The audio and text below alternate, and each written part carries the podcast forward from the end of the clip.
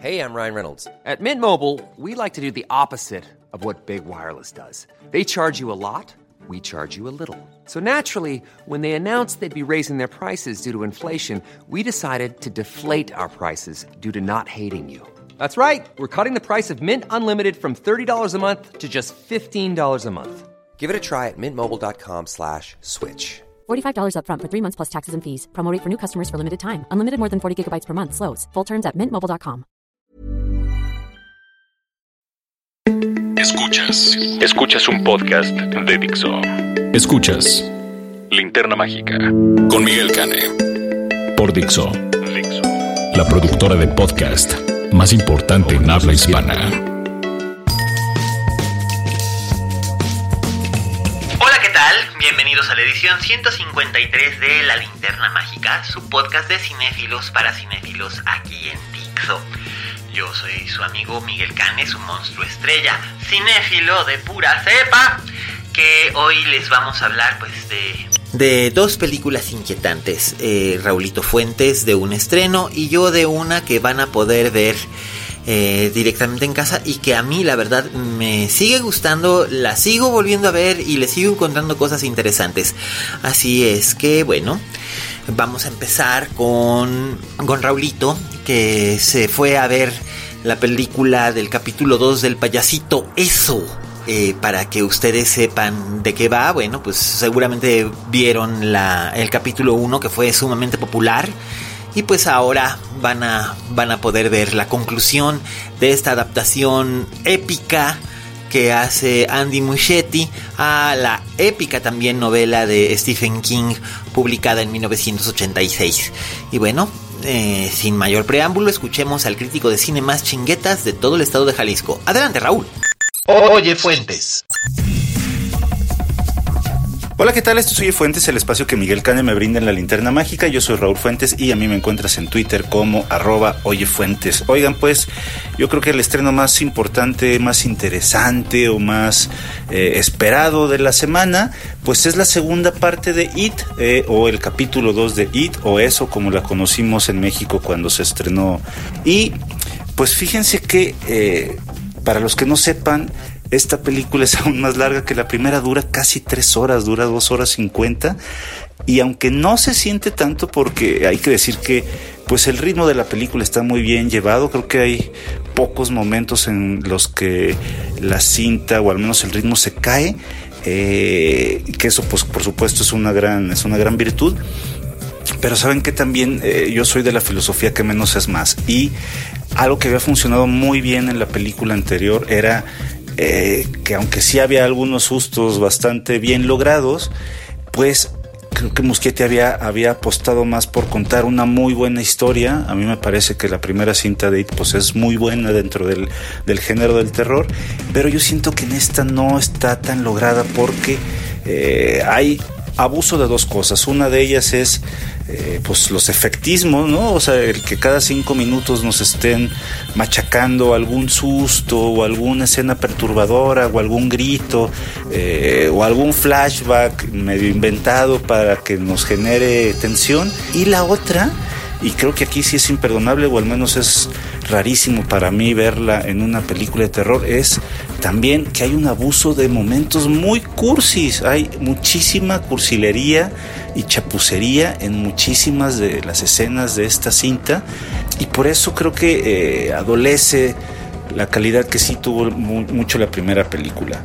Aquí lo que, lo que van a ver, pues bueno, es esta reunión de estos chamacos ya adultos por supuesto eh, pues habían hecho ellos un juramento para volverse a juntar, pero pues no quieren volverse a enfrentar a un payaso que les dejó severos traumas durante, durante toda su vida y aunque, aunque Jessica Chastain y James McAvoy pues como les decía me parecen a mí actores sobresalientes, creo que eh, se ven opacados eh, a muchos momentos por, por la gran actuación que tiene Bill Hader. Bill Hader pues a ustedes lo ubicarán más por por ser uno de los integrantes de Saturday Night Live. Él es un cómico natural y aunque por supuesto aquí también ofrece como el comic relief de la cinta, eh, tiene momentos en los que ayuda a liberar la tensión y que no se sientan de una manera tan forzada y además su personaje lidia con, con muchos otros traumas y con un secreto eh, que no se revelará hasta, hasta mucho más adelante de la película, lo cual pues le da un matiz más interesante, más,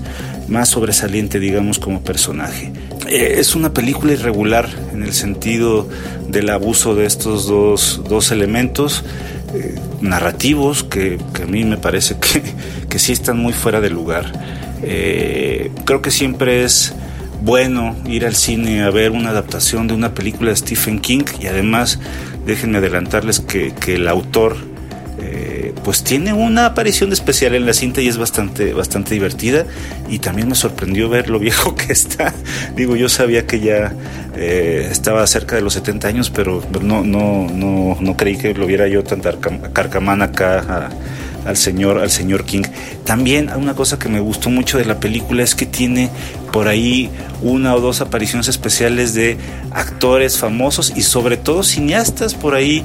Yo creo que los que sean como muy cinéfilos, que gusten del cine de, pues de todas las épocas, podrán encontrar ahí desde a Javier Dolan como a Peter Bogdanovich, que tienen ahí apariciones especiales, que creo que eso eso es lo que a mí me hacía pensar que la cinta iba por muy buen camino, ¿no? Tener estas pequeñas apariciones pues estaba muy padre y después como les digo pues bueno, se va, se va cayendo paulatinamente. De todas maneras me parece que es una eh, recomendación a medias. Yo creo que si les gustó mucho la primera película pues por supuesto hay que ir a ver esta, esta nueva cinta que otra cosa a su favor pues es que tiene muy buen eh, montaje, tiene muy buen eh, sonido, más bien. El, montaje de sonoro creo que está, está bastante bien logrado. Y también hay unos momentos, hay unos planos muy, muy padres. Creo que se podrían sacar muy buenos estilos de, la película. Pennywise. Eh, pues me parece que sí es muy aterrador, pero yo sigo pensando que si, si la miniserie de 1990 tiene algo mucho a favor, pues es la gran actuación de, Tim Curry como Pennywise. Y aunque Bill Skarsgård, eh, con todo y su ojo eh, que se le mueve, pues es perturbador, creo que, creo que ah, para, mí el, el, gran Pennywise de estas obras audiovisuales, pues es el de Tim Curry. Entonces, pues bueno, véanla, disfrútenla. Si les gustó, pues coméntenmelo. Si no les gustó, también hay que platicarla. Yo estoy en redes sociales como arroba oyefuentes. Yo soy Raúl Fuentes, les agradezco su atención y nos escuchamos la próxima semana. Hasta luego. Escuchas. Escuchas. Linterna Mágica. Gracias, Raulito. Bueno, pues ya saben, ya saben a lo que le tiran cuando van a ver al payasito. Eso. Por favor, señora, sea usted responsable y prudente. No lleve a su niño menor de 14 años a ver esto, por favor. Es que cuando estaba el, primer capítulo, me tocó ver a una señora que llevó a un niño como de 5 años a ver la película. Y yo así como que, señora, ¿está usted segura de que quiere gastarse una fortuna en pagarle terapias al niño cuando salga traumado? Ay, señora.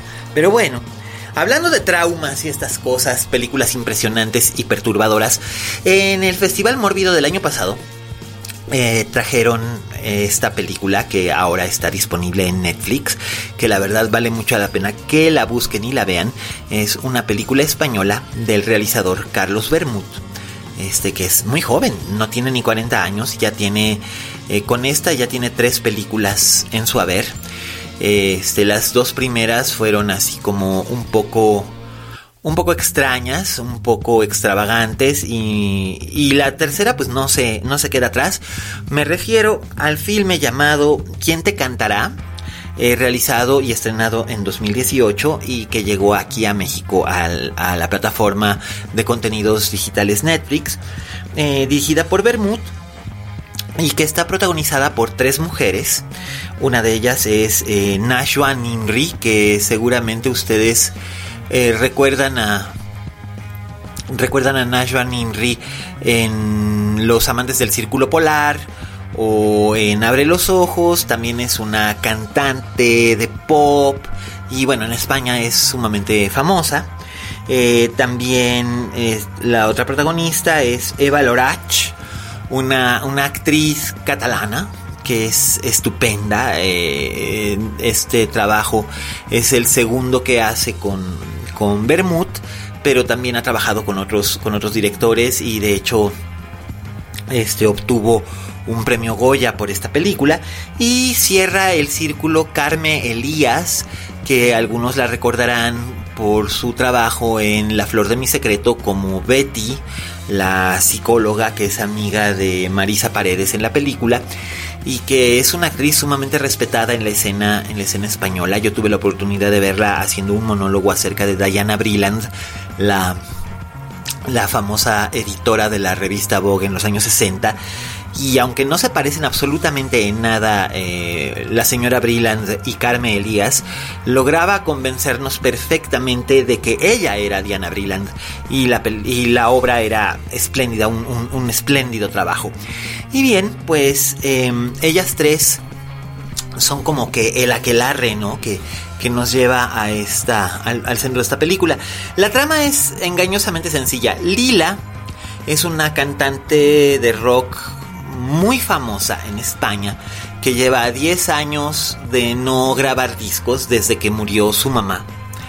Este, su mamá había sido una cantantilla disco en los 70, pero eh, hace 10 años que murió y desde entonces eh, pues Lila no ha querido volver a grabar nada, eh, se siente muy deprimida y un día sufre un colapso en la playa y cuando despierta, pues tiene amnesia. Amnesia total, no recuerda absolutamente nada. Ni de su pasado, ni de quién es ella, ni de dónde se encuentra, ni a qué se dedica, ni siquiera lo que le gusta o no comer, nada. No recuerda nada de nada.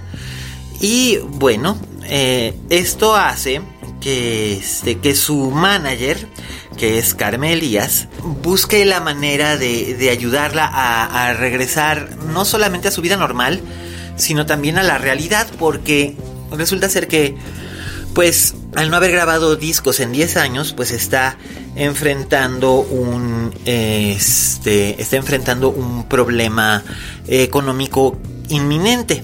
Por otro lado, pues está Violeta. Violeta trabaja en un, en un bar de, de karaoke y tiene una particularidad. Violeta es la fan número uno de Lila. Entonces, de hecho, se, ha mudado a vivir a la misma ciudad donde vive Lila, a la orilla del mar, en la costa del, sur de España. Y, es, es una fan fan fan, tan al punto de que se ha hecho famosa entre los entre los frikis que le dicen y suben videos de ella cantando las canciones de Lila en el, en el bar, en el bar karaoke.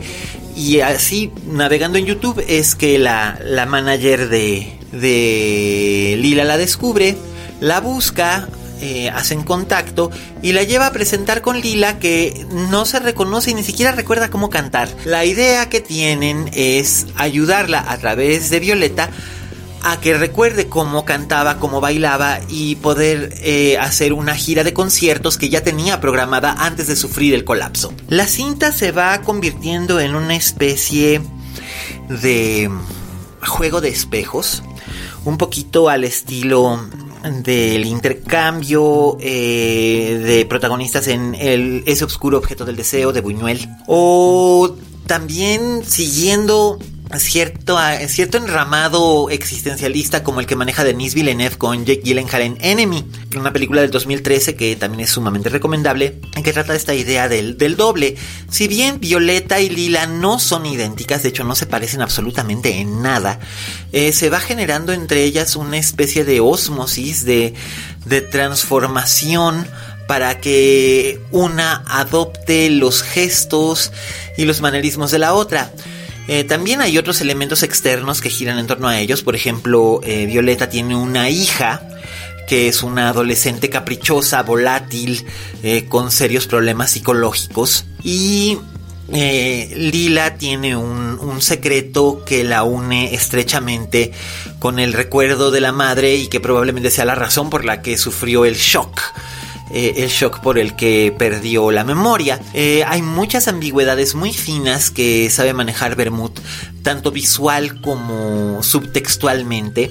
Entonces eh, hay cosas como que van siendo aparentes y no. También la película me recordó bastante y es, son referentes que él mismo reconoce, que Bermud reconoce, que son Tres Mujeres, una película de Robert Altman con Shelley Duvall Sissy Spacek y Persona de Ingmar Bergman con Lee Bullman y Vivi Anderson, eh, en el que los personajes finalmente van teniendo tal simbiosis que llega un punto en el que ya no se sabe dónde empieza uno y dónde termina el otro. Esta conjunción de caracteres en un lugar cerrado, en este caso una mansión en la playa, va dándonos muchas capas de interpretación, muchas capas de sensibilidad, y entiendo que estuvo en el Festival Mórbido porque es una película inquietante, pero yo no la llamaría una película de terror. Yo la llamaría un, melodrama elevado a, un nivel casi casi de alucinación. La música es, es espectacular, las canciones son buenísimas.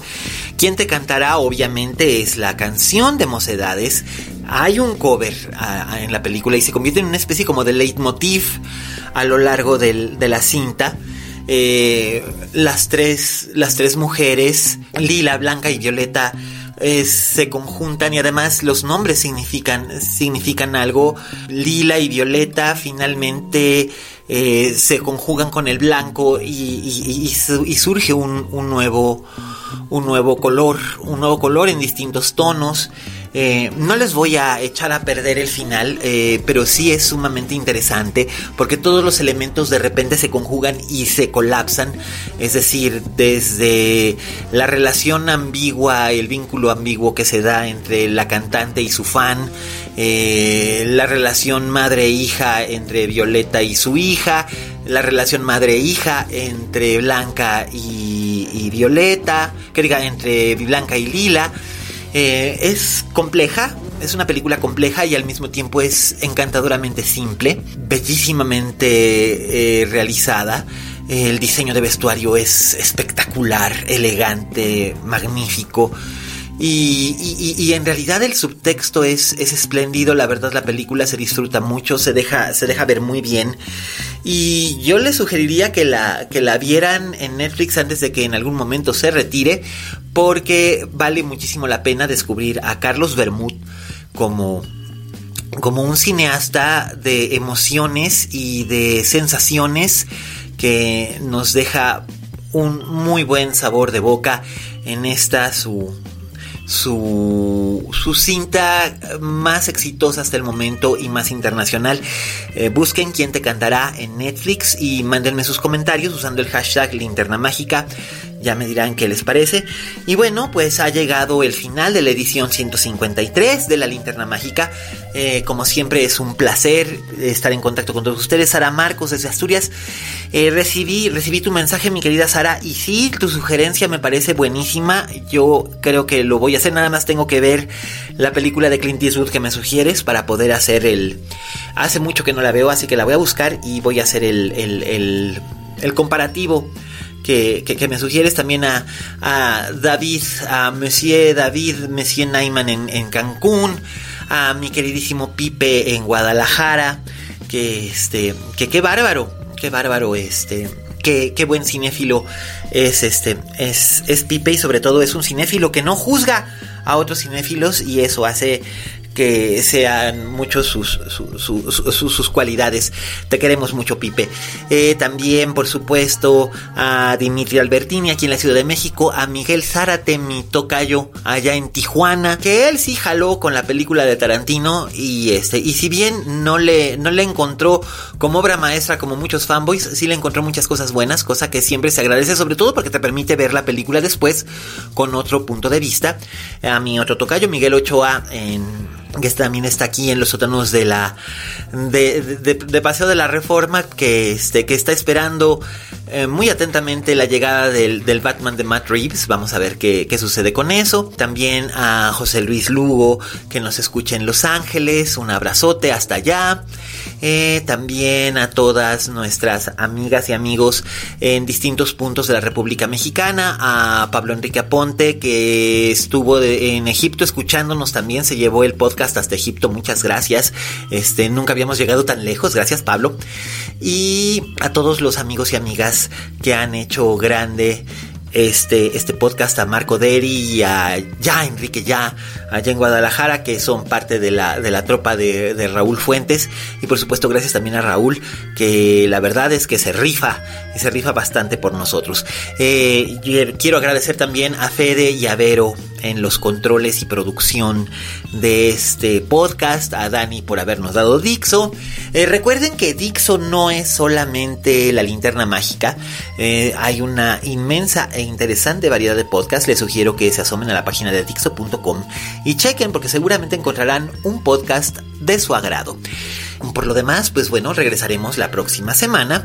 No dejen por favor de suscribirse en iTunes, en, los podcasts de iTunes, para que eh, así nosotros podamos felizmente... Eh, recibir sus comentarios y además su calificación. Porque además Vero y yo tenemos todavía andando esta esta apuesta de que vamos a poder ganarle a Filmsteria este año. Así que por favor, corran la voz y hagan, hagan que más amigos suyos nos descubran. Porque aquí en este podcast de cinefilia, pues hablamos de cosas que luego no hablan en otros podcasts. Y ese ha sido siempre nuestro sello de distinción.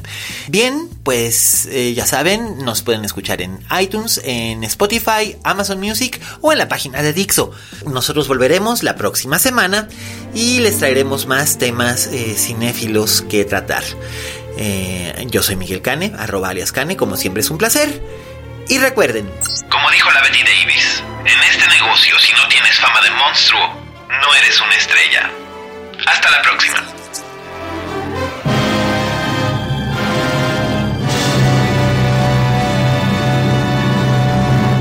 Dixo presentó Linterna Mágica con Miguel Cane.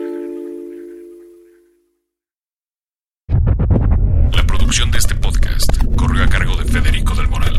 Coordinación. Coordinación. Verónica Hernández. Producción general. Dani Sadia.